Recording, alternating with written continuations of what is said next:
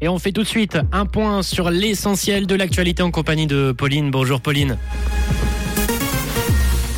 Bonjour à tous. Travailler moins séduit aussi les Suisses.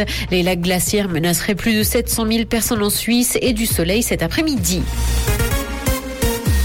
Travailler moins séduit aussi les Suisses.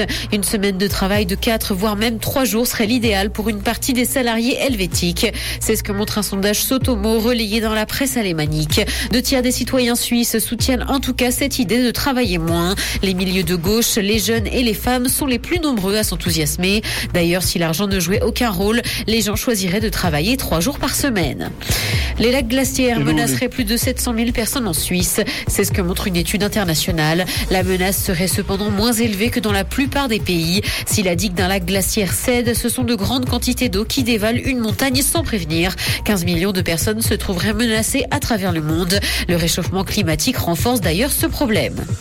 Swiss va reprendre lentement ses vols vers la Chine début mars. Les liaisons directes entre la Suisse et la Chine seront encore rares. Swiss va donc assurer une liaison avec Shanghai, mais seulement une fois par semaine dans un premier temps. Le rythme augmentera un peu en avril avec trois allers-retours par semaine. Ces difficultés à trouver un vol ne concernent d'ailleurs que la Chine continentale. Dans l'actualité internationale, dans le monde, un tiers des écoliers n'ont pas accès à l'eau potable. C'est ce que révèle l'UNESCO. La malnutrition et l'absence d'eau potable rendent l'apprentissage plus difficile. Les avancées en la matière sont par ailleurs très lentes à travers le globe et ça représente principalement un défi pour les filles et même les enseignantes qui ne peuvent pas se rendre à l'école pendant leurs règles. Des technologies d'OpenAI vont intégrer le moteur de recherche Bing. Le patron de Microsoft a indiqué qu'une nouvelle ère s'ouvrait pour la recherche sur Internet. Il s'agit donc d'un concurrent de chat GPT, un logiciel capable de générer toutes sortes de textes en fonction des requêtes des utilisateurs. La firme américaine a investi un milliard de dollars dans OpenAI en 2019 et a passé un nouvel accord de plusieurs milliards.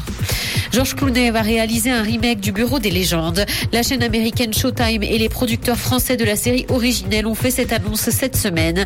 Le thriller d'espionnage sera ancré dans le monde des services secrets américains et dans un contexte géopolitique récent. La production est prévue pour 2023. Aucune indication n'a encore été donnée sur la distribution américaine.